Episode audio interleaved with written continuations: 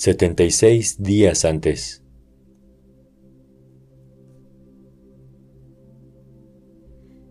Me siento mejor, me dijo el coronel al noveno día de la tormenta, cuando se sentó junto a mí en la clase de religión. Tuve una epifanía. ¿Recuerdas esa noche cuando entró en la habitación y se portó como una total y completa estúpida? Sí, la ópera, la corbata de flamencos. Esa. ¿Qué pasó con esa noche? El coronel sacó una libreta de espiral, cuya mitad superior estaba empapada, y poco a poco separó las páginas hasta que encontró lo que buscaba. Esa fue la epifanía. Ella resultó ser una total y completa estúpida. Hyde entró cojeando, apoyando su peso en un bastón negro. Al acercarse a su silla, observó con sequedad.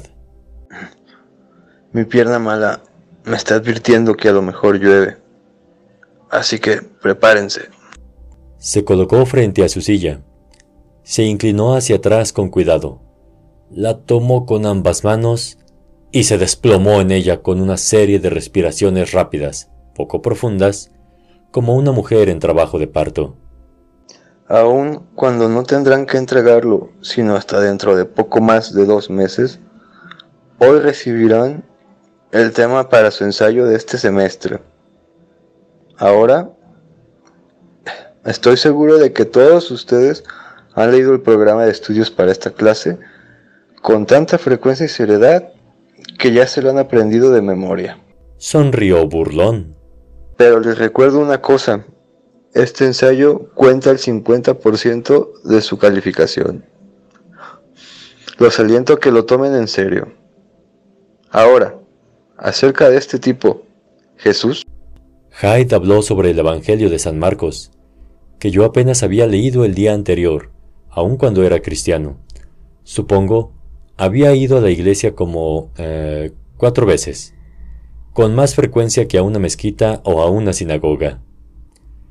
Nos dijo que en el siglo I, más o menos en la época de Jesús, algunas monedas romanas tenían la imagen del emperador Augusto, y que bajo esa imagen estaban inscritas las palabras Filius Dei, Hijo de Dios.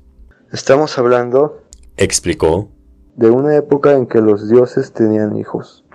No era raro ser un hijo de Dios.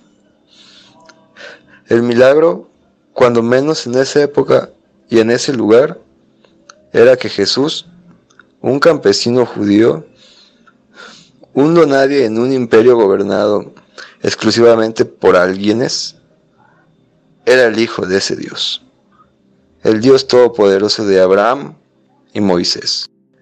El hijo de ese Dios no era un emperador, ni siquiera un rabino entrenado, sino un campesino y un judío, un nadie como ustedes. Mientras el Buda era especial porque había abandonado su riqueza y su noble cuna para buscar la iluminación, Jesús era especial porque carecía de riqueza y de noble cuna, pero había heredado la nobleza suprema. Rey de reyes.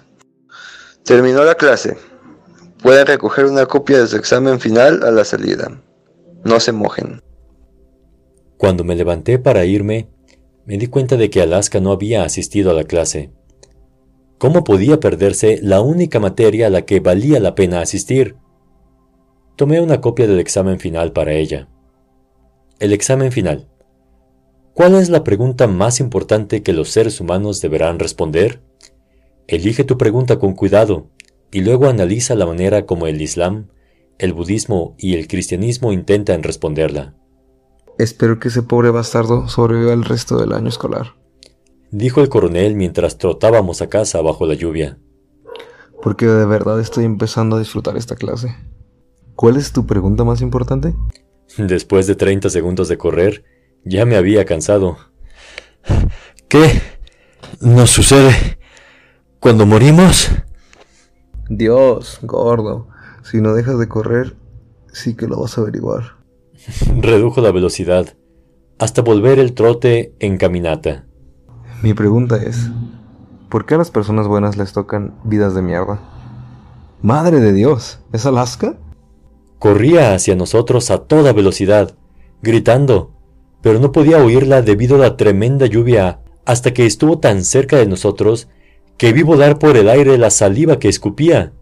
Esos cabrones inundaron mi habitación. Arruinaron como cien de mis libros, pinches guerreros semaneros. Hijos de su madre. Coronel. Hicieron un agujero en el tubo del canal que corre por el techo y conectaron un tubo de plástico desde ahí hasta la ventana posterior de mi habitación. El lugar entero está empapado.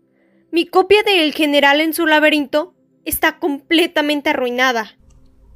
Buen trabajo, dijo el coronel, como un artista que admira el trabajo de otro. ¡Oye! gritó Alaska. Perdón. No te preocupes, chica. Dijo. Dios castigará a los malvados.